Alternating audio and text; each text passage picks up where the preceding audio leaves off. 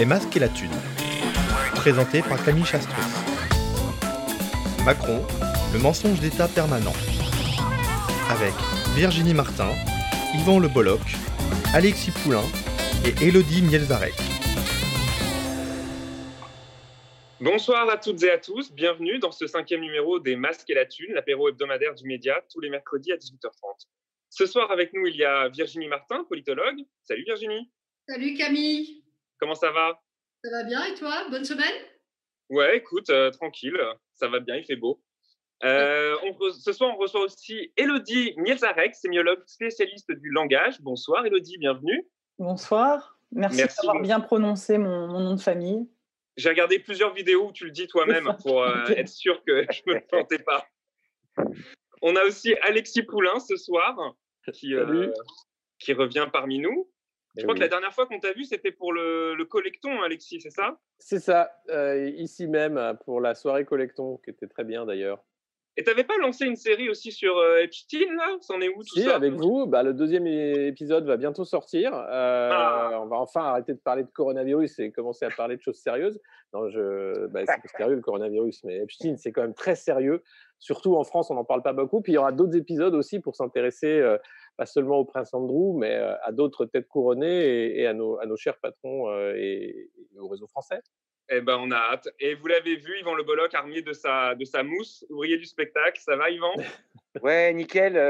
je vous fais la bise à tous et, et, toutes. Je suis tellement content de vous retrouver dans cette émission remplie de gauchistes. Vraiment, ça plaisir. C'est un plaisir.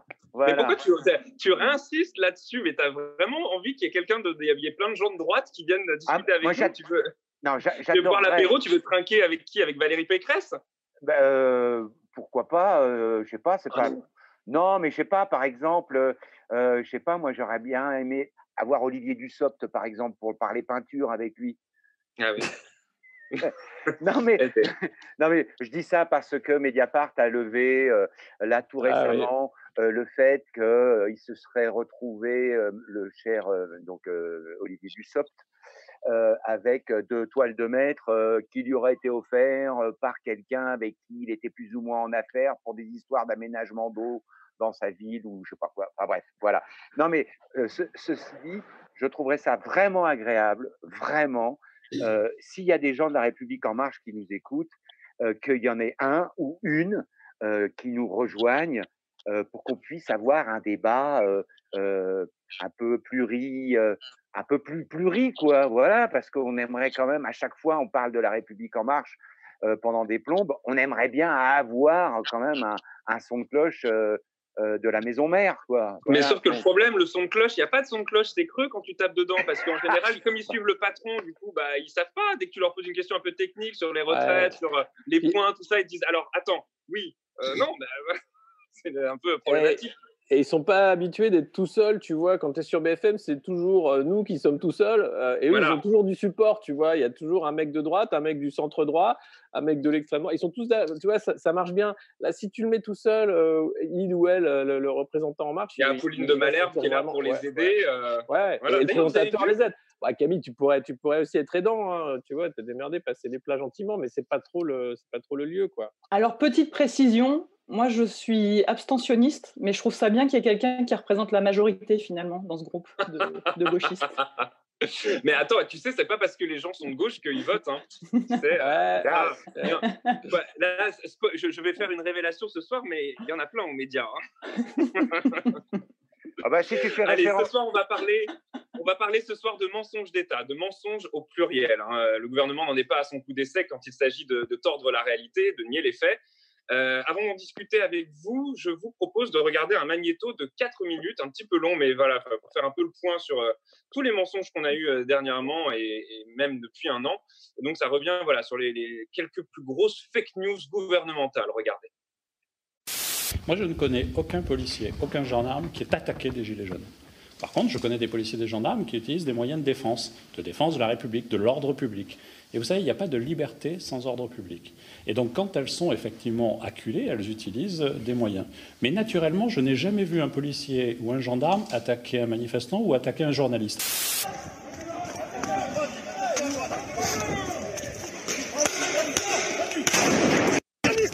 suis journaliste. Vous me laissez bosser. Je suis journaliste. Destin Baisse ça. Je suis journaliste. Tu baisses ça. Oh. J'ai le droit d'être là J'ai le droit de faire mon boulot Depuis plusieurs semaines, des gens, je ne dis pas que c'est vous, il y a des gens totalement sincères, comme vous l'avez été, qui expriment leurs leur convictions. Mais il y a des gens qui ont décidé de s'infiltrer et en quelque sorte de, de dénaturer cela. Ils ont détruit, ils ont menacé, ils ont frappé les forces de l'ordre, c'est-à-dire les gens qui vous défendent au quotidien. Ne parlez pas de répression ou de violence policière, ces mots sont inacceptables dans un État de droit. Là, on est en train de descendre les gens, ils sont en train de descendre les gens, il y a les flics qui sont arrivés en masse. Calmez-vous, ça C'est la réanimation. Ils vont rien Ils vont rien faire, ils pas. Non, c'est pas. Non, non, ils vont être. Ils vont être... Mais ne courez pas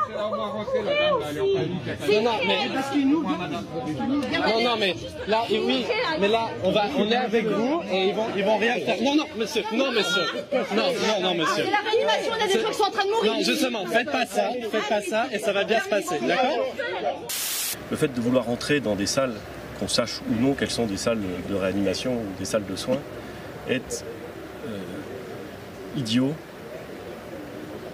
et au fond scandaleux. Venir perturber le fonctionnement d'un service public hospitalier de cette façon est totalement irresponsable.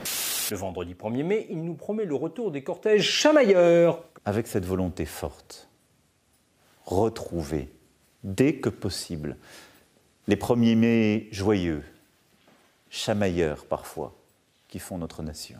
Comme celui de l'année dernière.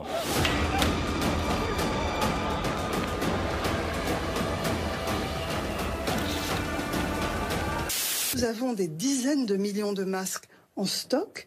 Euh, en cas d'épidémie, ce sont des choses qui sont euh, d'ores et déjà programmées. Et donc, si un jour nous devions euh, proposer à telle ou telle population ou personne à risque de porter des masques, aujourd'hui, les autorités sanitaires distribueraient ces masques aux personnes qui en auront besoin. C'est une question qui revient sans cesse depuis le début de l'épidémie. Pourquoi la France manque-t-elle de masques? Hier soir, au Sénat, l'opposition a mis en avant le danger de ces pénuries. La pénurie de masques. Le pays avait euh, drastiquement réduit ses stocks ces dix dernières années et aujourd'hui, en pleine crise sanitaire, les soignants, médecins, infirmières, mais aussi euh, les pompiers ou encore la police, tous se retrouvent euh, avec cette pénurie de masques. N'ayons pas ce syndrome. Les choses ont été dites, les choses ont été gérées. Nous n'avons pas connu la situation. Il y a eu une doctrine restrictive pour ne jamais être en rupture que le gouvernement a prise et qui, je pense, était la bonne.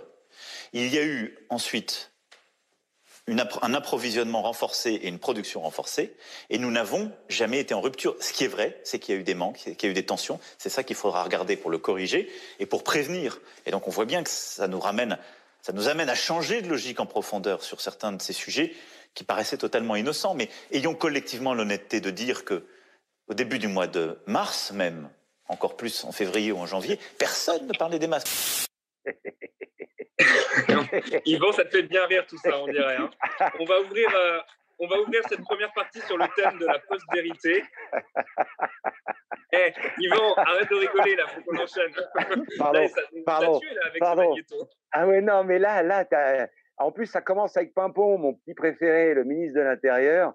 Franchement, il mais je, n'ai jamais vu un gilet jaune hein, attaquer, attaquer un, par un policier. En revanche, en revanche, j'ai vu des gilets jaunes attaquer des policiers. Ça, je les ai vus, hein, par contre. Hein. Donc, on va ouvrir euh, cette première partie sur le thème de la post-vérité, un marqueur, euh, un marqueur de la Macronie. Ouais.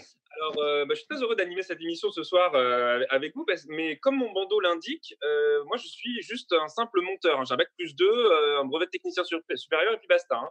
Et je dois vous avouer que je suis pas sûr, je, vois l'idée hein, à 100% de savoir ce que c'est que ce concept de post-vérité. Alors Yvan, je sais que tu as fait tes devoirs, mais d'abord je voudrais demander à Elodie si elle peut m'éclairer, et après ce sera ton tour. Oui, alors c'est vrai qu'il y a une euh, définition qui fait un petit peu foi, qui fait référence et qu'on retrouve notamment euh, euh, dans le dictionnaire d'Oxford. Et, le dictionnaire d'Oxford nous explique que la post-vérité, eh bien, ce sont les circonstances dans lesquelles les faits objectifs ont moins d'importance pour modeler l'opinion publique que l'appel aux émotions ou aux opinions personnelles. Alors ça, c'est la définition de référence. Elle pose problème hein, sur divers aspects, parce que déjà, elle vient pointer du doigt un phénomène qui existait bien avant l'émergence de, de ce qu'on appelle la post-vérité. Donc, elle n'est pas tout à fait précise. Et puis, en plus, elle pose problème parce qu'elle fait le distinguo entre les faits et l'opinion. Là où, justement, Anna Arendt, qui est une philosophe qui a beaucoup écrit sur cette question-là, nous dit qu'en définitive, les deux sont liés et le distinguo n'est pas pertinent. Alors, c'est très surprenant que ce dictionnaire-là, justement, reprenne cette distinction et, et la mette en avant.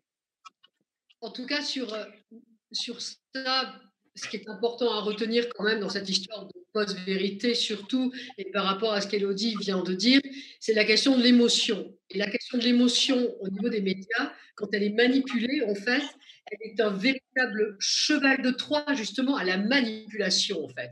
On travaille l'émotion pour que ton cerveau, en fait, s'arrête. Tu vois, c'est ça l'histoire en définitive. Et, du coup, l'émotion devient un cheval de Troie de la manipulation. C'est vraiment ça qu'il faut comprendre. Maintenant, évidemment, euh, là où je rejoins largement Elodie, c'est que tout ça existait bien avant les réseaux sociaux, bien avant la campagne de Trump, puisque c'est à cette occasion qu'on en a parlé.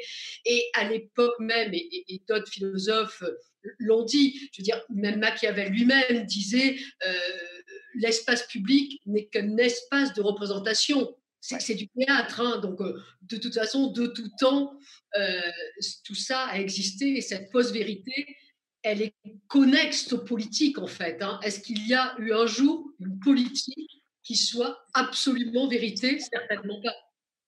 Voilà. Ça se rapproche de ce que tu as, lu euh, des devoirs que tu as fait cet après-midi, Yvan?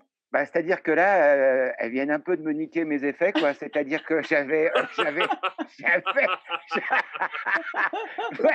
j'avais, moi j'avais, j'avais donc, euh, tu vois, bon dans l'ordre, j'avais effectivement la, la, définition du dictionnaire anglais d'Oxford, hein, tu vois.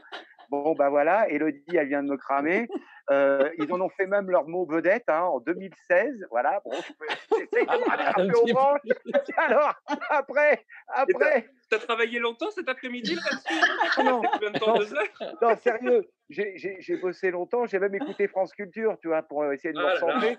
Et, et, euh, et euh, ce que je peux. Alors, heureusement que j'ai une alternative. J'ai une alternative. En fait, c'est quoi euh, l'ère de la post-vérité, c'est en fait euh, quand on entend quelque chose. Voilà, chez moi, ça se traduit comme ça, chez moi, Yvan Le Bologne.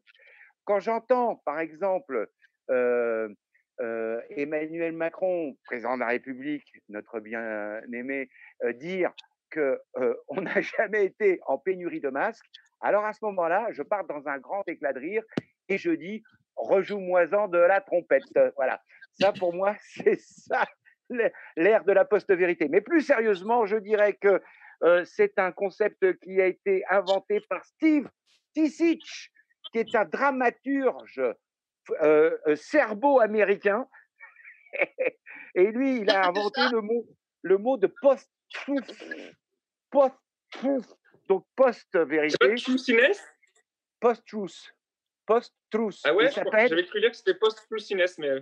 Non, non, post-truth. Et alors lui, il dit que bon, après le Vietnam, après le Watergate, il y a eu un écœurement, popu un écœurement populaire qui a conduit à dévaloriser. C'est-à-dire que les gens ne pouvaient plus, n'étaient plus en mesure de supporter tant de trahisons, tant de, de, de mensonges, tant de reniements, et qu'ils ils ont préféré finalement venir se réfugier euh, dans leur vérité à eux, dans la vérité du voisin, dans la vérité euh, de, du, copain qu'on a rencontré au garage ou au drive-in, tu vois, et, de façon à, à dévaloriser la, vérité, voire à l'écarter, parce que c'était synonyme toujours de mauvaises nouvelles et de choses assez sombres. Voilà. Et si je peux ajouter. Et alors, mais, parce que Virginie disait qu'on n'était pas. Pardon. Virginie disait qu'effectivement, de tout temps, euh, ça avait menti. Donc, c'est quoi la différence avec le, régime macroniste, euh, Alexis, euh, à ce niveau-là Et Pourquoi c'est plus? c'est pas plus, c'est pas plus, c'est systématique. C'est-à-dire qu'on on est dans un monde postmoderne, la société du spectacle, où la post-vérité reine, parce que la vérité, ça n'existe pas. Il y a des vérités, et puis il y a des convergences de vues qui font une vérité acceptée. Mais c'est une histoire qu'on se raconte, c'est des points de vue qui convergent. Aujourd'hui, la convergence, elle est extrêmement difficile à trouver. C'est le cas d'Emmanuel Macron. Il est élu sur rien. Il, pèse 25-23% en fait du corps électoral de, ceux qui veulent bien aller voter. C'est rien du tout. On fait plus de président euh, à l'unanimité. Enfin, tout ça est extrêmement compliqué. Donc chacun a sa vision des choses. Chacun aussi peut partager davantage. Et ça, c'est parce que aussi on a les outils qui permettent de partager davantage. Là où il fallait une énergie énorme, les tribuns de la Rome antique devaient se balader dans les rues, euh, trouver des mots. Et avant de trouver euh, suffisamment de gens pour être d'accord avec leurs mensonges, il fallait quand même bien bosser. Là, on peut simplement payer des usines, des fermatrolles et, balancer des mensonges, euh, les targeter avec les outils de Cambridge Analytica qui a fermé boutique, qui était la boîte qui a utilisé Facebook pour justement manipuler les esprits. Et puis, les gens, effectivement, ça fonctionne, et, les médias aussi travaillent beaucoup là-dessus, ça fonctionne d'abord à l'émotion, l'humain. C'est l'émotion qui fait qu'on va réagir. Et qu'est-ce qu'on cherche dans la politique? La réaction, le vote sanction ou bien le vote d'adhésion. Donc c'est l'outil le plus pratique, le plus facile et le meilleur à ça, c'est le roi de Twitter et le président des États-Unis, c'est Donald Trump. Lui, il est incroyable. Son registre, il est uniquement dans la post-vérité, il est uniquement dans le spectacle, parce qu'il vient déjà de la société du spectacle, il est un héros de télé-réalité, il avait son show à lui, et il utilise cette grammaire-là pour faire de la politique. C'est incroyable, c'est inattaquable, parce que derrière, vous ramez pour sortir et eh bien, simplement euh, euh, des faits, en disant, mais attendez, vous dites que des mensonges, mais c'est pas grave. le, mensonge chasse l'autre, et puis vous êtes d'accord avec mes mensonges, donc je vois pas où est le problème. Si vous n'êtes pas d'accord, c'est que vous faites des fake news. On peut pas lutter contre ça. Mmh. Donc on est dans un moment démocratique extrêmement complexe, extrêmement Après, je crois qu'il y a une vraie, il y a une vraie différence entre, merci, il y a une vraie différence entre le mensonge et la post-vérité. Ça, c'est une distinction aussi que Hannah Arendt est la première à, avoir proposé. C'est-à-dire qu'entre le bonimenteur et le menteur, c'est pas tout à fait les mêmes logiques. C'est-à-dire qu'on pourrait même aller jusqu'au bout et se dire, mais Donald Trump est-il un menteur? Finalement, ça, c'est une distinction aussi que reprend Manuel Cervera Marzal dans, son ouvrage que je vous conseille, hein, qui, est vraiment euh, très facile à lire et, très pédagogique sur cette question. Finalement, le menteur, il chérit la vérité. C'est-à-dire que pour lui, c'est important le réel, c'est important la vérité. Euh, il y tient comme à la prunelle de ses yeux parce que c'est quelque chose qu'il ne, ne, doit pas dévoiler. Mais pour ce que les Américains appellent le bullshitter, le bonimenteur, celui qui raconte du bullshit, finalement, il s'en tape complètement, il s'en cogne de savoir si son propos, il est en phase ou pas avec le réel.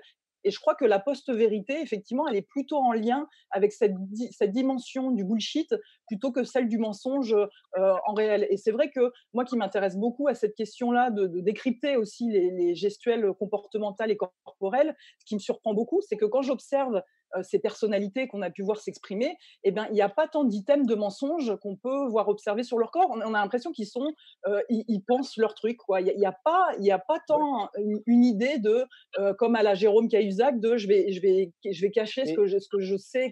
il y avait des items sur sa logique corporelle et Justement, moi, j'ai, eux, c'est un peu différent. Justement, j'ai, une question. J'ai une question par rapport à ça parce que, comme tu dis, voilà, Cahuzac, il y a une raison hein, de, de, pour lui de, de mentir eux, c'est quoi? Pourquoi ils mentent Virginie, Parce que, euh, par exemple, tu vois, le, sur le truc des violences policières, là, quand il dit euh, ça fait rire Yvan, ah ben jamais j'ai vu moi ça. Nous, tout le monde l'a vu, tout le monde l'a vu sur Internet. À quoi ça sert de, de nier? Ah, deux, choses au préalable, Camille. Après, je, reprends ce que disait Alexis, était aussi très important par rapport, évidemment, à tout ce bluff technologique. En tout cas, la technologie permet ce bluff en, version gigantesque. Hein, c'est tous les paradigmes technicistes qui nous ont dit attention, attention, on va finir par être sous un déterminisme techniciste, technologique, dans lequel nous sommes. Hein. C'est aussi la loi Avia. On en parlait l'autre jour d'ailleurs avec Alexis sur une autre émission.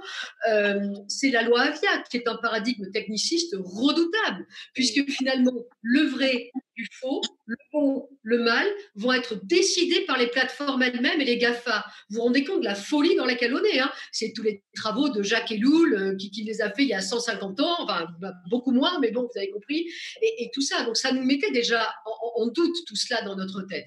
Après, euh, il faut aussi apparaître vertueux c'est les leçons, ça aussi, c'est le machiavélisme euh, pour les nuls. Hein. C'est-à-dire, c'est même si tu n'es pas vertueux, apparaît vertueux. D'accord? Donc ça, c'est très important. Et du coup aussi, euh, de manière connexe, à force d'avoir ces distorsions cognitives de la réalité, parce qu'ils sont bien là-dedans, en fait, c'est le langage devient alors je ne veux pas employer un mot trop compliqué, entre guillemets, c'est pas très compliqué, mais le langage devient performatif. Je m'explique. Et, je vais te répondre à ta question, Camille. Le langage devient performatif, c'est quoi? C'est abracadabra, je dis abracadabra, la porte est censée s'ouvrir. Tu vois? Mon langage est suivi d'action. Tu vois ce que je veux dire? Et là, c'est pareil. Le langage performatif, c'est nous avons gagné la bataille contre le Covid-19. On ne l'a gagné en aucune manière pour l'instant. Mais tout d'un coup, Macron dit ça, et c'est comme si quelque part, il nous faisait croire dans nos têtes que effectivement la bataille réellement, en réalité, concrètement était gagnée. Donc c'est ça, ce langage performatif. Donc ça te donne ben, forcément de la performance, de la gagne. Ça te fait, ça fait croire à l'opinion et à un peu tout le monde que tu es complètement euh, euh, en action, que tu es performant et que tu es un vainqueur de ce que tu as promis de faire. Tu vois, donc c'est très utile pour les réélections et le reste avec, bien évidemment. Et donc ça joue beaucoup sur cette distorsion cognitive. La réalité a, mais moi je te raconte autre chose. Et à force de le raconter, ça finit par mmh. s'avérer et penser que c'est vrai. Tu vois, grosso modo, c'est ça. C'est la construction euh, Sauf qu'il y a beaucoup de gens qui vont vous dire que la réalité n'existe pas. Hein. Et ça, c'est un vrai courant des sciences sociales. Ça s'appelle le relativisme.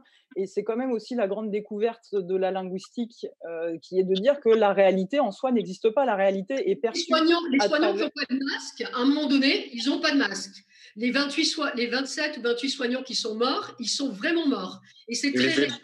Les déborgnés par euh, la Macronie, euh, ils ont perdu un œil. Non, non, mais, c'est pas c'est pas tout à fait ce que je dis. Et je trouvais quand on, quand on avait quand on avait préparé quand on avait préparé l'émission, le, pneu crevé dont, parlait Yvan, où il disait non, mais à un moment donné, tu as ton pneu, il est crevé, il est crevé. Mais quand on dit, si, vous voulez, le réel, le réel ne disparaît pas, mais par contre, c'est tes références dans le réel. C'est-à-dire que certains vont te dire, bah oui, mais regarde, tu as un, garagiste qui est juste derrière, ou il y a un autre qui va passer, qui mmh va dire, non, ton pneu, il n'est pas crevé, il est juste usé. Alors c'est sûr que la réalité, elle va pas changer, mais sauf qu'il y a un postulat linguistique qui est très fort et qui, qui, innerve toutes les sciences sociales, qui est de dire, en définitive, le mot que tu choisis construit ta réalité. Donc si on commence à te dire que effectivement ton pneu, il n'est pas crevé, mais il est juste usé, bah, en fait, ta réalité est la même, mais la façon dont tu le vis est différente. Donc, je dis pas que effectivement les gens sont pas morts, etc. Mais selon les mots et les étiquettes que tu mets sur cette réalité-là, ton vécu n'est pas le même. Et c'est pour ça que la post-vérité effectivement fonctionne. Il n'y a pas que ça. Mais du, coup, ça veut dire qu'il n'y a pas de réalité en soi. Il y a une question de temporalité aussi qui est extrêmement importante. C'est-à-dire que quand tu disais, Elodie, qu'effectivement ils n'ont pas les gestes des menteurs, c'est parce qu'ils y croient. À ce moment-là, euh, ils disent quelque chose, ils sont sûrs de ce qu'ils disent parce que c'est un texte euh, répété. Enfin, ils, ils savent que c'est ce moment-là il faut le dire. Et que la semaine d'après, ils vont changer totalement d'idée. Il n'y a plus de corpus idéologique ou, quoi que ce soit. On s'en fout, c'est qu'à ce moment-là, il fallait dire ça. Et puis, c'est Trump, c'est vraiment ça. C'est-à-dire que d'une semaine à l'autre, il va changer de stratégie. Mmh il va totalement dire l'inverse de ce qu'il a dit la semaine d'avant. Et c'est pas grave. Ses, suiveurs vont dire, bah c'est comme ça. Ouais, il a changé d'avis. Et Macron, c'est pareil. Macron, il va dire un truc et tous les suiveurs vont dire, ah mais il a raison. Bah oui, mais c'est comme ça. Alors Alexis et, Alexis et Elodie, sur, sur ce point de, de gestuel, moi je ne suis pas du tout une spécialiste du mensonge dans la gestuelle, je ne sais absolument pas faire ça. En revanche, je trouve quand même, je nuancerai un petit peu ça.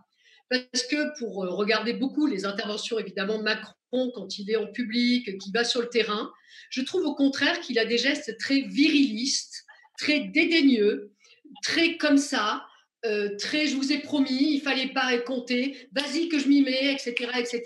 Il est quand même dans des postures toujours très virilistes. Euh, moi, je trouve que il a quand même, je ne dis pas en termes de mensonge, mais je dis qu'il se fait passer pour quelqu'un mmh euh, de plus ou moins jeune, de plus ou moins féministe, de plus ou moins moderne. Et finalement, quand il est sur le terrain, on le voit bardé de mecs avec lui, dans des postures toujours très viriles.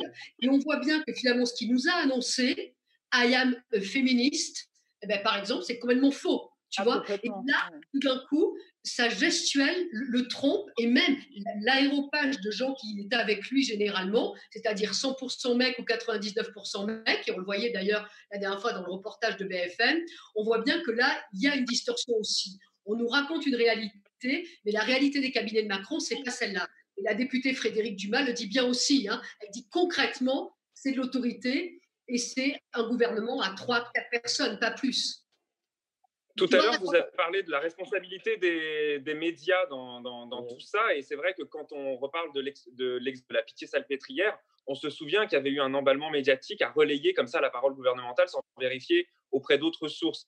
Et du coup, euh, je voulais vous demander, euh, Alexis, est-ce que toi, tu dirais que les médias dominants ont une part de responsabilité dans cette déformation du, oui, du réel? mais, mais totalement. Mais, les médias euh, sont là pour porter, c'est le système politico-médiatique, c'est-à-dire que la parole politique a du poids parce qu'elle est relayée par les médias, parce que c'est une parole autorisée. Et d'ailleurs, la crise de la parole autorisée, elle, est, elle touche les médias, elle touche les politiques comme les médias qui sont déconsidérés parce que trop de mensonges, parce que les gens n'y croient plus et donc, la, parole autorisée n'a plus du tout l'autorité qu'elle pouvait avoir par le passé. Donc, les médias font partie du bloc. Il y a aussi les instituts de sondage.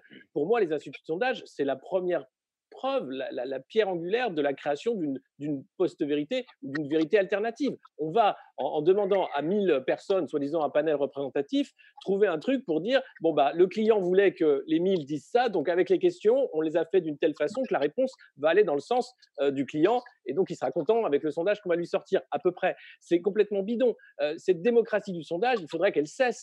Euh, ça doit être une démocratie des idées, ça doit être une démocratie du concret, des faits, de, de par, par le, le programme ou par ce qui a été fait par les élus. or, aujourd'hui, c'est effectivement une, démocratie du marketing. Et ça, c'est Bernays, du coup, c'est plutôt propaganda. Effectivement, ça a été écrit au XXe siècle. C'est de la pub. On vend aujourd'hui de la politique comme des barils de lessive et les gens achètent. certains achètent, il y en a beaucoup qui n'achètent plus malheureusement, et qui disent moi je passe à autre chose. Euh, mais les médias font partie de ce système de marketing euh, ambiant. Et vous regardez d'ailleurs les plateaux, c'est du casting. On va choisir qui va être là, qui est autorisé à montrer euh, sa tête sur tel ou tel plateau. Et, c'est comme ça qu'on va arriver à, créer une petite musique où on va créer la, fabrique du consentement, comme ça a été un livre écrit par des journalistes. La fabrique du consentement, c'est exactement ça. Bien sûr que c'est ça. Et puis, en revanche, par rapport peut-être à la question initiale de Camille, quand même, on va finir par te répondre, ça s'est aussi considérablement accéléré dans la Macronie, en fait.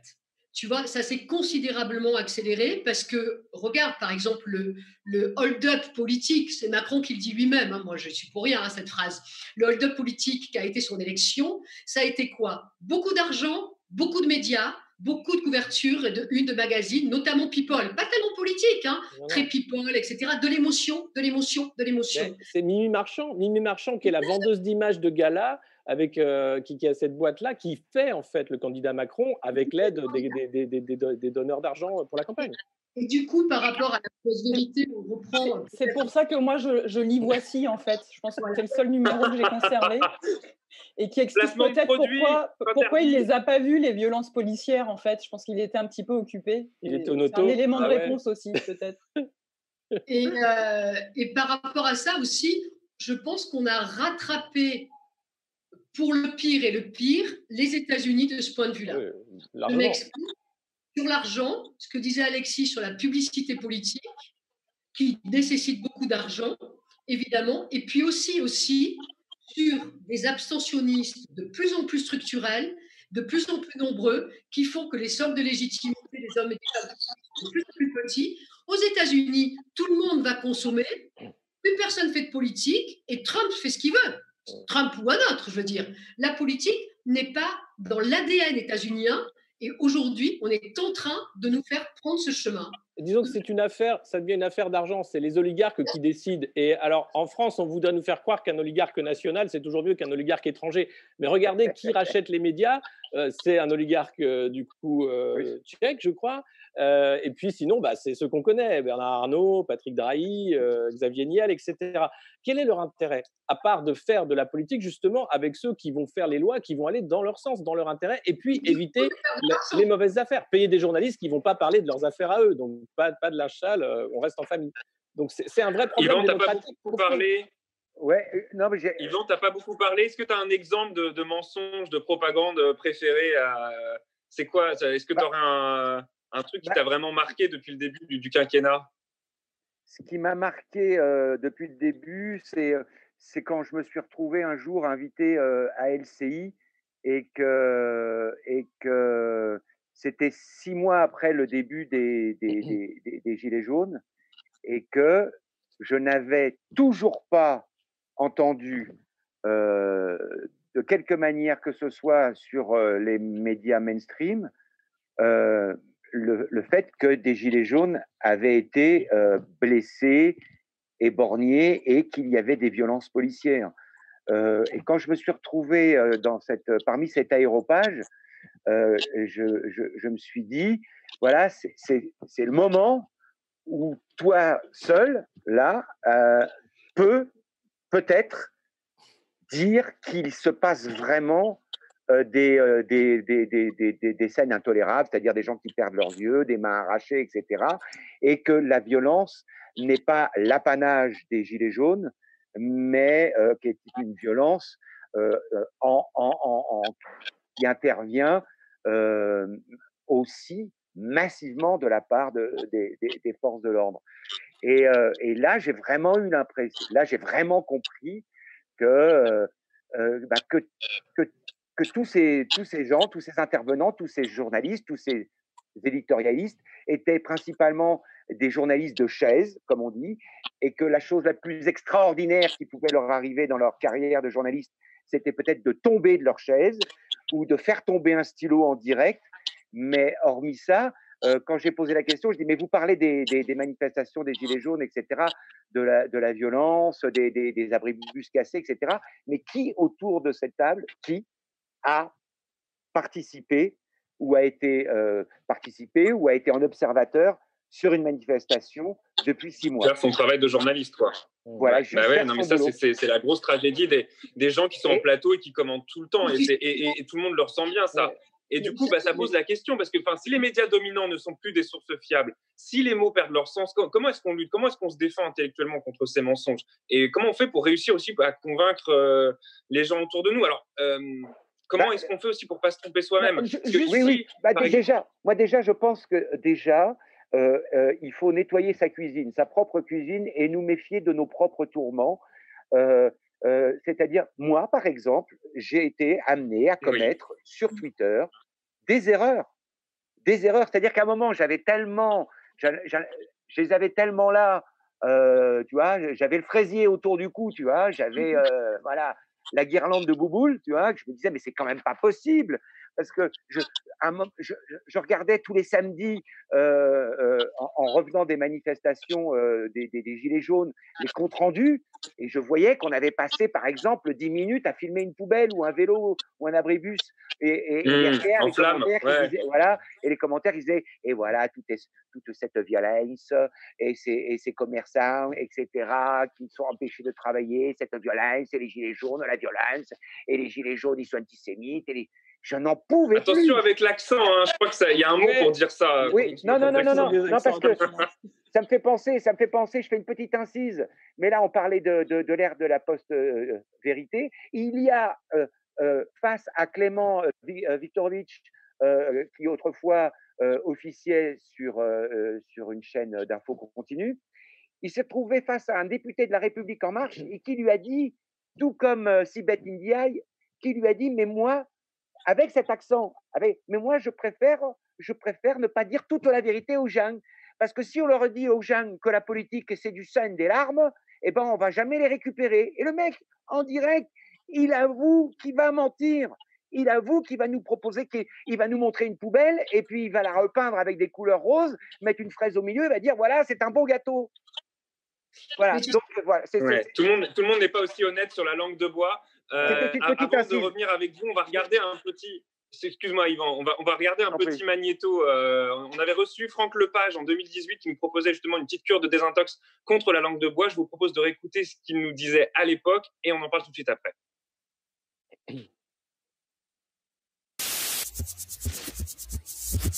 Alors le petit exemple de langue de bois, il est très facile. Vous prenez des mots qui ne veulent strictement rien dire, mais qui ont l'air de dire quelque chose. Euh, vous les mélangez dans n'importe quel sens. Enfin bref. Et puis avec une simple structure de phrase, euh, vous vérifiez, vous faites croire que vous dites quelque chose. En réalité, vous ne dites strictement rien. Vous ne dites rien d'autre que ce qui est est. Voilà, c'est à peu près aussi intelligent que ça. Donc là, je les ai mélangés. Alors voilà. Euh, donc comme ils glissent pas je suis obligé de me mouiller les pouces.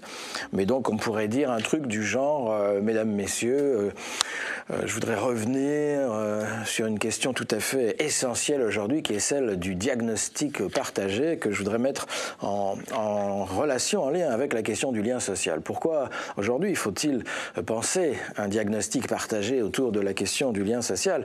Bah, Au fond, pour une raison extrêmement simple, euh, c'est que à l'heure de la décentralisation, c'est désormais dans la décentralisation et à partir d'un diagnostic partagé que nous pouvons relever le défi de la mondialisation. Alors, euh, inscrire le défi de la mondialisation dans une relation de proximité, cela suppose plusieurs choses. Cela suppose euh, de repenser la citoyenneté sous l'angle des relations euh, interculturelles, c'est-à-dire de l'inscription, si vous préférez, de la mondialisation euh, dans euh, l'espace désormais incontournable du local.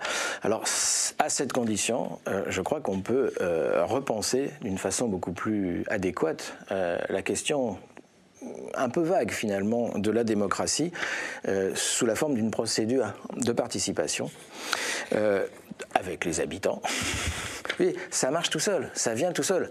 Je ne sais pas quelle est la prochaine, mais je veux dire, ça va marcher. Donc, parce que si on veut faire, je ne sais pas ce que c'est, hein, si on veut faire la participation avec les habitants, j'appelle ça du partenariat. Euh, et ça veut dire qu'on prend les habitants pour des acteurs. Alors, des acteurs, ça suppose d'être sérieux avec eux, ça suppose de passer avec eux un véritable contrat de développement local. Et au fond, quand on est à gauche, quel plus beau projet. Quelle belle chose que la destruction des mots. Pas vu la dixième édition du dictionnaire Smith? Épaisse comme ça. La onzième sera encore moins épaisse. Oui, au fond, la révolution sera vraiment terminée quand la langue sera parfaite. Le secret, passer du traduire au pensée directe, et de là en réponse automatique. Pas besoin d'autodiscipline. La langue venant de là, pas de là. La prophétie de George Orwell se trouve réalisée aujourd'hui. C'est-à-dire qu'on nous a peu à peu supprimé tous les mots négatifs du vocabulaire qui nous permettait de nommer négativement le capitalisme et donc de le penser négativement, et qu'on ne les remplace par des mots positifs. À partir du moment où on n'a plus que de la pensée positive, on n'est plus en démocratie, puisqu'on ne peut plus penser les contradictions du capitalisme. À partir du moment où on ne peut plus nommer quelqu'un un exploité, mais qu'on est obligé de l'appeler un défavorisé, euh, cette personne n'est plus victime d'un exploiteur. C'est juste quelqu'un qui n'a pas eu de chance. Et donc on, on s'est dit qu'il fallait absolument qu'on commence à se défendre. Sauf que nous n'avons pas les moyens, aujourd'hui nous n'avons pas encore inventé les moyens de nous défendre contre du langage positif. Comment est-ce qu'on se bat contre la démarche qualité?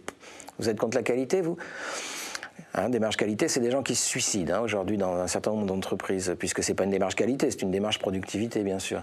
Comment est-ce qu'on se bat contre l'harmonisation des diplômes, contre l'autonomie des universités, tous ces jolis mots qui sont en fait des horreurs euh, extraordinairement oppressives. Comment on se bat contre l'excellence? Comment on se bat Voilà. Eh bien, on ne sait pas. On ne sait pas, et donc les syndicats sont complètement euh, coincés dans des effets de langage. Hein. quand euh, un licenciement collectif s'appelle désormais un plan de sauvegarde de l'emploi, eh ben, allez vous battre contre un plan de sauvegarde de l'emploi quand vous êtes un syndicat. Alors, Elodie, moi, quand j'entends ça, je me dis que, euh, en fait, ça ne peut pas m'arriver à moi, honnêtement. Je me dis que je suis plus malin que ça, qu'on euh, ne me la fait pas à moi, que je suis capable de, déceler les mensonges qui m'entourent. Mais à quel point est-ce que le langage façonne ma perception, notre perception?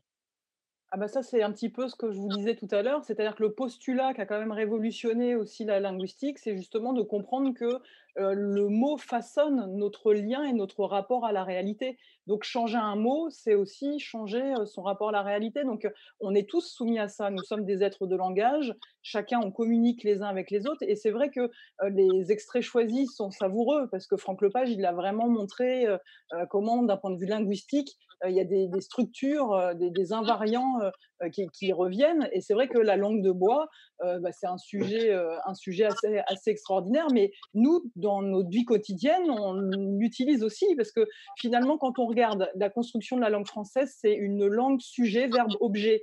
Ben, les phrases les plus courtes sont toujours les plus sincères. Il n'y a pas 36 000 façons de dire à quelqu'un qu'on l'aime. On va dire je t'aime. Mais à partir du moment où on commence à dire oui, alors malgré ce que tu pourrais t'imaginer ou penser, c'est vrai qu'en ce moment c'est pas facile pour moi. Donc bah, ça y est. Et ça c'est déjà de la langue de bois. À partir du moment où on met beaucoup d'adverbes, beaucoup de subordonnés, qu'on n'est plus dans ces phrases directes SVO, ben, on, est déjà, on est déjà dedans. Donc, je crois qu'il y a une prise de conscience aussi, et, Yvan, c'est exactement ce qu'il disait, et je suis totalement d'accord avec ça, de se dire il faut être conscient aussi soi-même de la manière dont on utilise les mots, quel type de langage on peut avoir. Et par exemple, Orwell le disait, il préconisait de ne pas utiliser des expressions qui sont déjà toutes faites, des métaphores qui sont utilisées, réutilisées, de ne pas les utiliser soi-même, d'éviter aussi le jargon.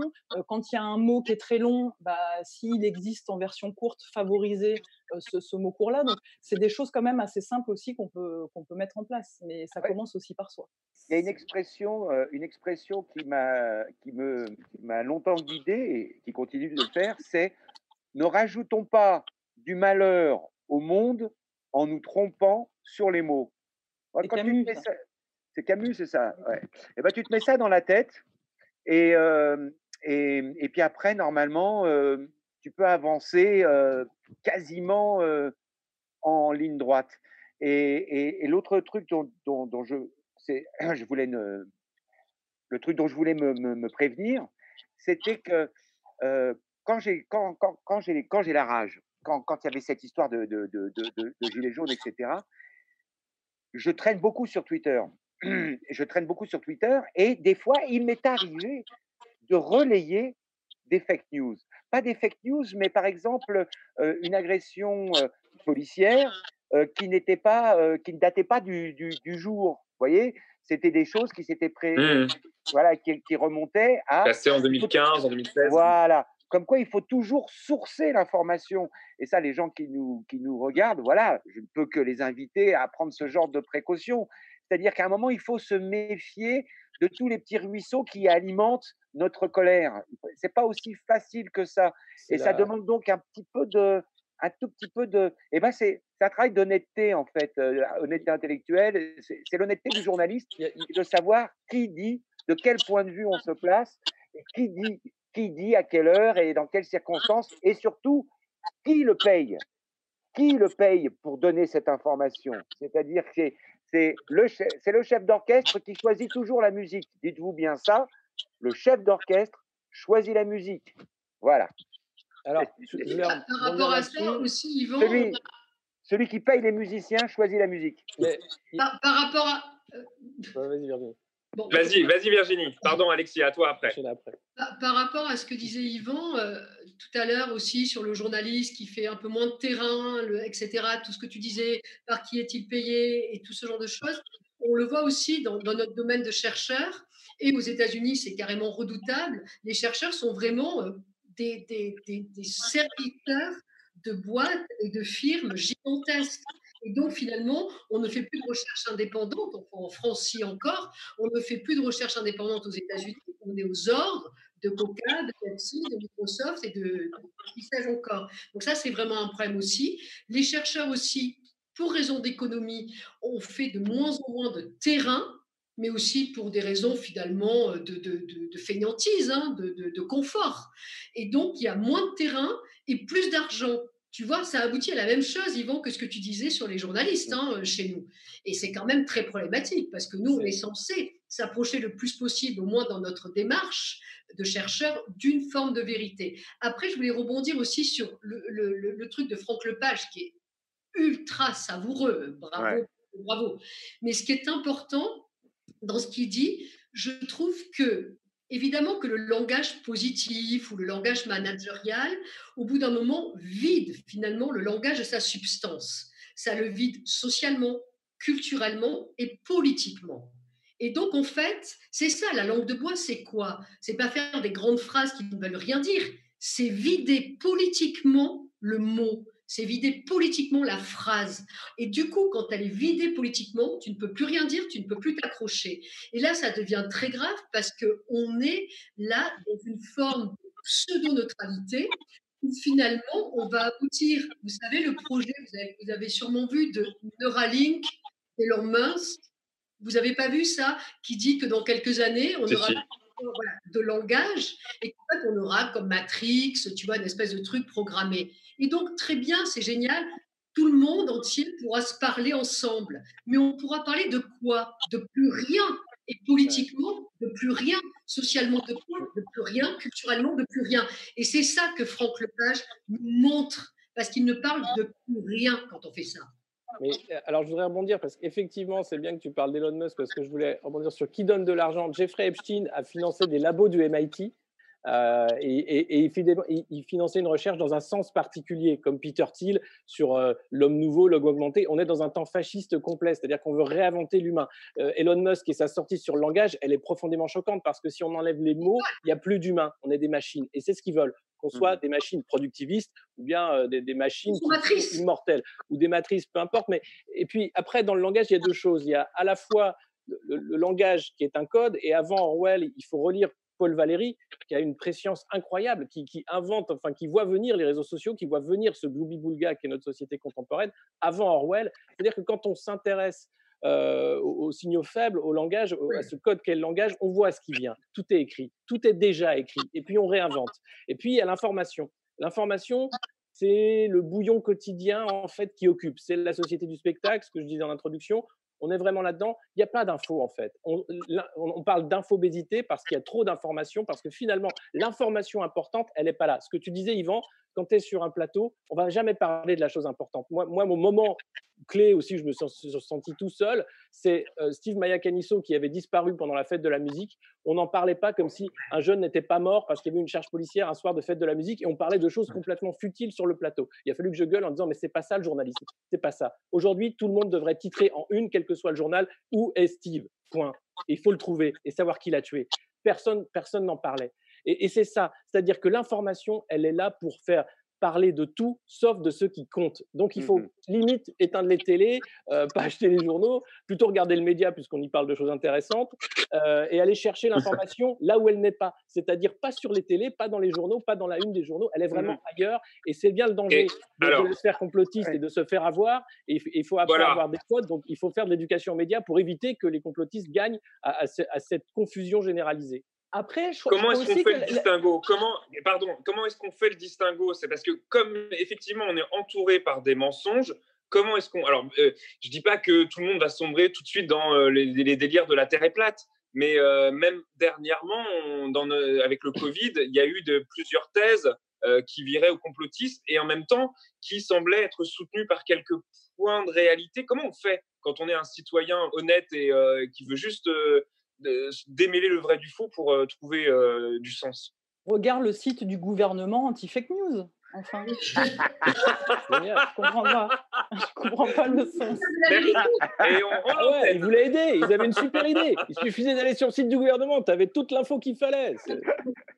Et tu sais, par rapport à ce que vient de dire Elodie, d'ailleurs, ça me fait penser, il y, y, avait un chercheur qui avait dit, qui avait inventé ce mot de totisme. Je ne sais pas si vous voyez, c'était Lucien Space qui avait fait ça. Et c'était vraiment génial. Il avait dit, en fait, on va faire une contraction entre tautologie et autisme. Donc, tautologie, il se répète à l'infini, et l'autisme, l'enfermement communicationnel, tu vois. Il avait fait le mot de tautisme. Moi, je m'avais absolument halluciné à l'époque. Et je trouve que c'était génial parce qu'en plus, il racontait que dans la sonorité, son tautisme devenait évidemment totalitaire, évidemment. Et comme disait Elodie, eh bien, comment tu te départis de la fake news ou de la bonne news? Bah, Tu vas sur le ministère de la vérité fait par Sibeth Endal et ça tourne en rond et on est complètement dans le certification à la queue et dans l'autisme communicationnel, tu vois, parce que c'est vraiment ça. En fait, après, c'est vrai que, ce que je trouve, ce que je trouve intéressant, c'est que finalement, la question aussi qui se pose de manière sous-jacente sur cette question euh, de la post-vérité, des fake news, c'est aussi le lien de confiance, en définitive. Comment est-ce que je fais confiance à un émetteur euh, X, Y ou Z? Et alors, c'est vrai que moi, sur la question du tout numérique, euh, je suis moins je suis moins apeurée par tout ce qui peut se passer là, mais c'est un point de vue hein, sur le réel. Et comme la réalité n'existe pas, on a tous des points de vue, des points de vue différents.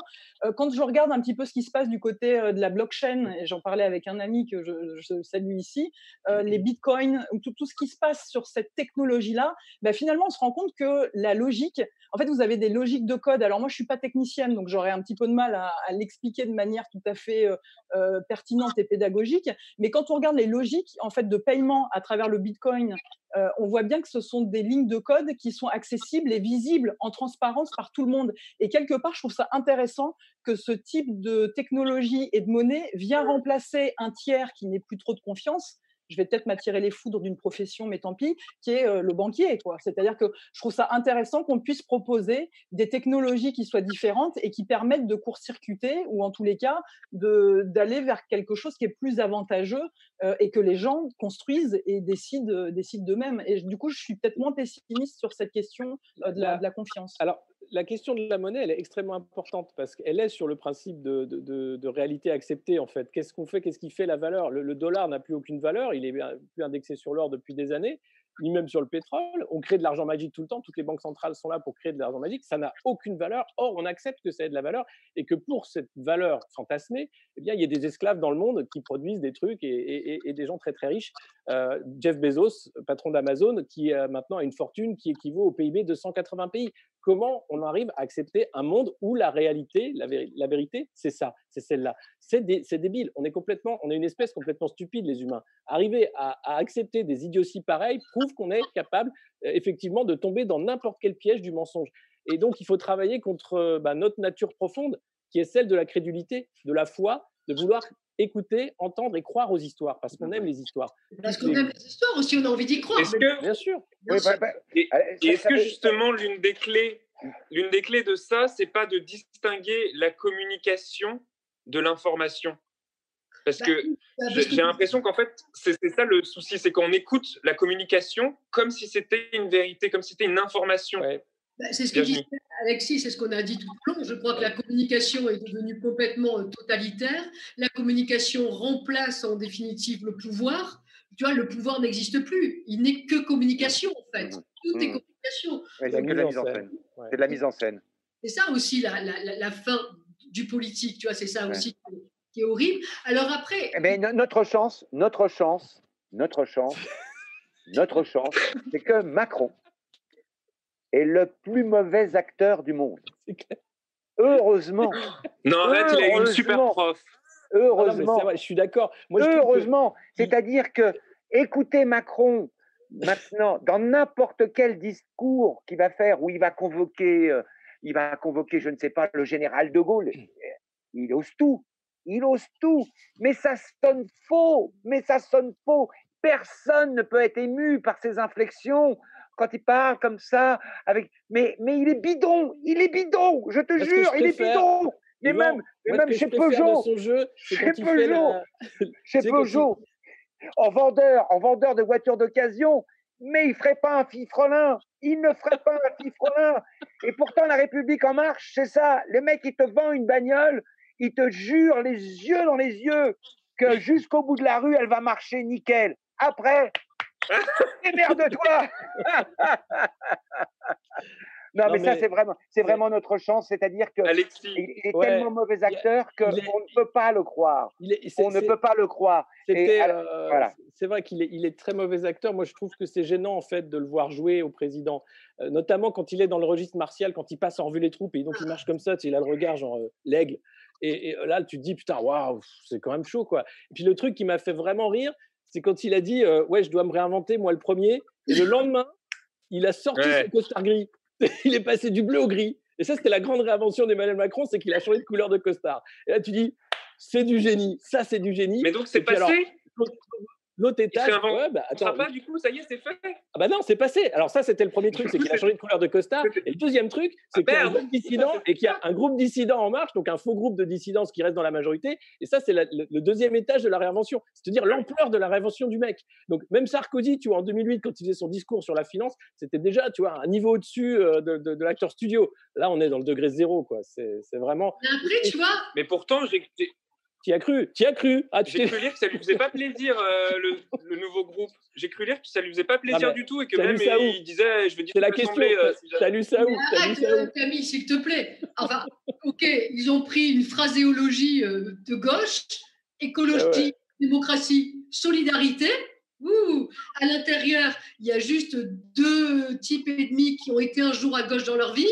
Le reste, c'est plutôt du lot, du modem, etc. Donc, c'est quand même du, centre droit, centre gauche gentillet, tu vois. Et en plus, ils n'ont de cesse de répéter nous ne serons pas dans l'opposition. Hein. Ah oui, oui. C'est souligné en trois, trois, trois, fois. hein. Ouais. Non, mais, il, faut bien, il faut bien, attends, il faut bien trianguler et récupérer l'électorat de gauche, tu vois. C'est Ah bah il faut, eh ben, mais non, alors l'électorat de gauche, mais il faut surtout éviter que le peuple revienne dans le jeu politique. Tout faire pour que ce soit encore entre bah, ces gens-là qui, se, qui choisissent une étiquette politique pour faire Oui, carrière. c'est- Parce que c'est ouais, ça. tu- tu vois, par, rapport à ça, Alexis, tout, tout à l'heure, euh, avant, quand on préparait l'émission, euh, Yvan, il, il parlait de d'essence commune, tu sais. Ouais. Euh, de- de- et, et Orwell dit finalement qu'il faut croire à cette décence commune, etc., avec une posture un peu anti-élite, comme si dès que tu n'étais plus dans les élites, tu avais la vérité. Et je ne crois pas, je ne crois pas, parce qu'on peut voir aussi, je veux dire, euh, par exemple, euh, certains penseurs se disent anti-élites, et ils sont eux-mêmes dans les élites, puisqu'ils sont tout le temps dans les médias, ils, ils éditent des bouquins à 100 000 exemplaires, ils sont des réseaux de dingues, etc. Donc il faut faire attention aussi à cette élite contre le peuple. Il y a les 1%, les 1% hors sol, hors sol, en hélicoptère, et après il y a le reste. Vous voyez ce que je veux dire? Et parfois aussi, le peuple, comme les élites, en le peuple, euh, voilà, au sens au royal du terme, il n'a pas toujours raison. Relisons le bouquin d'Édouard Louis, rappelez-vous, qui se fait parce que homosexuel, qui se fait casser la gueule dans des quartiers très populaires, et ça bastonne, ça bastonne parce que PD. D'accord? Et, et vous voyez, enfin, voilà. Donc je trouve qu'il faut aussi, euh, enfin, il ne faudrait pas qu'avec Macron, on, on- on vide tout en fait. Macron, c'est les 1%. Après, il y a la vraie vie. Et, et les paysages sont normaux, complexes et, et- et- et diversifiés. Vous voyez ce que je veux dire? Oui, et c'est, et c'est- c'est, euh, pour moi, c'est vrai que c'est assez, assez juste ce que tu viens de dire, Virginie. Euh, je me permettais juste de rebondir sur ce que disait Yvan et qui est aussi juste que Macron est un mauvais acteur et donc on le voit, mais notre chance, c'est que finalement, on, y- on- on ne peut que ne pas le croire. Ça- On n'a que cette possibilité-là. Mais moi, ça m'inquiète aussi parce que je me dis finalement, est-ce qu'il vaut mieux croire en quelque chose ou ne plus croire en rien? Et on sait très bien quel va être le résultat de on ne croit plus en rien pour euh, les prochaines présidentielles. Parce que tout ça est un simulacre et tout ça est mis en scène, effectivement, la peste ou le choléra. Et à, à force que les gens ne croient plus en rien, bah voilà, effectivement. Elodie, j'ai une question à te poser. Est-ce que tu comprends pourquoi dans tous les discours de Macron, il y a autant de silence, autant de moments d'arrêt de sa parole? Alors, le, je pense qu'il doit être un petit peu coaché sur cette question-là. Euh, le silence souvent fait preuve d'autorité. En fait, c'est un des marqueurs euh, d'identification de, euh, de la conquérance. Donc, le conquérant, généralement, c'est celui qui prend son temps, c'est le maître des horloges, Mhm. justement pour reprendre, pour reprendre son expression. Donc, je crois que là-dessus, mais ce qui m'a interpellé sur l'histoire des masques, c'est que, coup, et vous attends, attends, il pourrait pas, il là, pourrait pas il- juste, alors, il pourrait pas juste fermer sa gueule, du coup, il serait super autoritaire, il serait super content, tout le monde serait content, quoi. Un très très long silence, tu vois, un truc où là, voilà. Faut soumettre ça Non, c'est dans, une bonne dans- idée. dans le dans l'art drama, l'art dramatique, dans l'art drama, parce que lui, c'est pas, c'est pas, c'est pas, c'est pas, il n'a pas appris à jouer la comédie, il a fait de l'art drama. Hein, Emmanuel Macron, il a fait de l'art drama. Eh bien, le fait de marquer un silence, ça donne du poids, effectivement, quand tu joues. euh, voilà, ça donne du poids à ton propos. Mais, mais un silence, un silence, si c'est deux secondes de trop, c'est, on voit que c'est fake. et, et- et c'est là aussi qu'il prouve à chaque minute qui passe que c'est un piètre acteur, que c'est le plus mauvais acteur que je n'ai jamais vu, même dans une série B italienne. Il ne l'aurait pas pris. Il ne l'aurait pas pris. Et donc, quand il fait des pauses comme ça, c'est pour donner effectivement, tu vois, pour donner du poids à son propos. Attention, je dis pas n'importe quoi. Tout ce que j'ai, tout ce que je dis, je le pense. C'est finement ciselé, etc. Voilà. C'est vrai que sur les masques, on voyait quand même qu'il était, qu'il était emmerdé parce qu'il finit pour la première, enfin pas pour la première fois, mais en tous les cas, c'était très marquant dans ce passage vidéo. Il bafouillait. n'a terminé aucune de ses premières phrases. Et ça, c'est vrai que c'est pas habituel et ça change tellement de quand il lit son prompteur en fait et où il déroule que c'était vraiment marquant. Il y a deux choses, parce qu'il y a le moment où il, il a son prompteur, il a son discours, il met les silences qu'il a appris euh, au théâtre, etc. Et puis il y a le moment où il dit n'importe quoi. Rappelez-vous, avec les intermittents du spectacle, où ah, il chevauche le tigre, où là il y a le jambon, il y a le fromage, il Robinson Crusoe, et là ça part dans tous les sens. Et là tu dis, bah attends, en fait, peut-être que le mec est sympa, tu vois, peut-être qu'on peut passer une bonne soirée et rigoler. Et là, tu dis- Sauf qu'il- sauf ça, fait, ça. ça fait une petite heure qu'on qu'on est ensemble. Ah, ça fait une petite cons. heure qu'on est ensemble. Euh, j'ai- J'aimerais vous poser une dernière question euh, avant qu'on qu'on rende l'antenne. Euh, C'est une question personnelle que je me pose. Voilà, par rapport à tous ces mensonges, par rapport à, à tout, tout ce- ce- ces- nuages qui, qui- qui nous, qui nous entourent, est-ce que multiplier les sources d'information est une méthode efficace pour lutter contre la post-vérité? Bah, ça paraît assez euh, être une bonne réponse. En tout cas, de toute façon, effectivement, multiplier. Et puis par rapport à ce que disait Yvon tout à l'heure aussi, c'est se faire un peu violence à soi-même. C'est-à-dire que si tu n'as pas envie d'aller lire le Figaro, ben, de temps en temps, tu y vas quand même. Et puis si tu n'as pas envie euh, de lire euh, l'UP ou l'Humanité, eh bien tu y vas quand même. Multiplier, multiplier les, les, les- les sources d'information, c'est très important. Et pas que français, hein. pas que français pas aussi. que hein. français, Pas que Ah, bah, français. alors là, les gars, là, si on part dans l'international, on va vite, aller- on va vite trouver nos limites. Hein. Ah, c'est intéressant parce que tu, tu lis la presse, euh, la, la presse étrangère, tu apprends des infos que tu n'aurais Ouais. jamais appris. La euh, RTBF, le Temps, le Temps, le Journal Suisse, même, même dans la presse francophone, hein, euh, limitrophe de nos voisins, Luxembourg, Suisse, Belgique, vous avez déjà une vision de la politique française qui vous donne de l'air, qui vous dit Ouais, Ah, ouais. je suis pas fou. Euh, puis après, bah, il y a des médias français Mm. aussi qui vous donnent de l'air, heureusement. Mais il faut aller contre soi, effectivement. Il faut casser la bulle de filtre, qu'elle soit sur le territoire national, mais aussi la bulle de filtre idéologique. Parce que, effectivement, le problème des algorithmes des plateformes Twitter, Facebook, etc., elles vous servent la soupe, la soupe que vous aimez bien. Eh Mais il faut parfois goûter autre chose pour euh, savoir si c'est vrai, si parfois on n'est pas dans, dans un truc où euh, on est manipulé parce qu'on a une petite voix qui va aller vers euh, un vote quelconque. Parce que C'est l'autisme dans son- c'est l'autisme dont on parlait tout à l'heure, on pourrait être victime aussi, tu vois. Euh, je dis l'autisme dans le sens communicationnel, hein, on, est- on est bien d'accord. Et puis le mot qui n'a pas été peut-être prononcé, mais Alexis tout à l'heure l'a largement sous-entendu quand il parlait euh, d'infobésité, euh, c'est aussi l'infotainment. C'est-à-dire Ouais. que c'est devenu, euh, c'est c'est horrible, mais on est un peu comme drogué tout d'un coup à cet entertainment qui est en fait de la distraction, mais pas de l'information. Donc ça dépend ce qu'on veut aussi. Mais quand on est euh, quatre heures devant euh, une chaîne d'infos à larver et à bouffer des pop-corn comme si on était devant un film, bah, il faut se regarder et dire qu'est-ce que je suis en train de faire, tu vois? Et se dire, tiens, je suis une forme de Netflix en fait. Alors moi, j'ai voulu partager, comme vous le dites, euh, pour avoir une vision d'ensemble de tous les partis politiques sur mes réseaux sociaux. Donc j'ai brassé large, mais comme je me suis engueulée avec tous les gens, finalement, j'ai dit bah non, je vais rester. Euh, donc, euh, Alexis, euh, Alex, pardon, tu voulais sans doute parler de Courrier International, qui est un- un- une revue absolument magnifique, très bien faite et, et qui compile euh, tous les articles bah, des, correspondants étrangers. et c'est et- et comme ça aussi que tu t'aperçois à quel point la France, parfois, eh ben, passe un peu pour, pour enfin, pardon, mais la France, via Macron et via ce gouvernement, bon, on passe un peu des fois pour des gros blaireaux, quoi. C'est-à-dire que les Espagnols, les Anglais, les Américains, etc., s'ils ils font une idée de la France et que cette idée de la France, c'est Emmanuel Macron, et ben en ce moment, on passe un sale quart d'heure parce qu'on passe pour des êtres puants, euh, euh, hautains. euh, Bah, c'est- eh, alors ça, c'est tout le temps. Les, les Français avant, de tout temps c'est terrible. Ça, Il n'y a pas besoin de Macron. Ça, c'est- Ça, c'est c'est- notre ça, réputation depuis toujours. C'est terrible, c'est terrible. Tu vois, voilà. Donc, le courrier international, c'est très bien. Et puis après, je pense qu'il faut vraiment, vraiment encourager euh, le fait d'aller chercher à plusieurs sources l'information et surtout dans des médias qui sont indépendants, des médias qui appartiennent ou qui sont financés par les gens qui le regardent.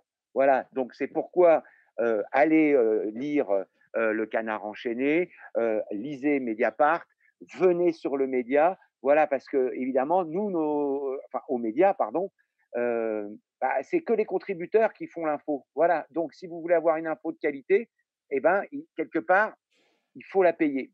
Je sais, ça, ça s'appelle le service public, mais bon, quand tu écoutes le service public aujourd'hui, tu as un peu mal au cul, quoi. C'est clair. Voilà. Pas la phrase de la fin Euh, non. magnifique? Ça fait Euh, trop mal au cul. On t'entend pas, euh, Camille. Je crois que tu as coupé ton. Ah Non, oui, moi, je l'avais coupé parce Ah, voilà, que j'ai bah des oui. problèmes d'écho. Excusez-moi. voilà. Non, mais je, disais, Yvan, tu m'as fait ma conclusion, tu m'as fait ma, la, moitié de mon, appel au don. Donc, c'est formidable. Merci. Ah. Et je vais, je vais vous, tous vous remercier. Merci d'avoir participé à cette émission et, et à vous de, de, l'avoir suivi depuis chez vous. Euh, voilà, vous n'hésitez pas à nous faire vos retours, à mettre des pouces bleus, un commentaire euh, et à partager, hein, à partager cette émission sur, sur vos réseaux. Euh, à la demande d'Yvan, on se quitte sur un extrait du film Les choses de la vie de Claude Sautet en hommage au comédien disparu Michel Piccoli. Bonne soirée et à bientôt. Le média est indépendant des puissances financières et n'existe que grâce à vos dons soutenez-nous sur lemediatv.fr. Et pour ne rien rater de nos contenus, abonnez-vous à nos podcasts.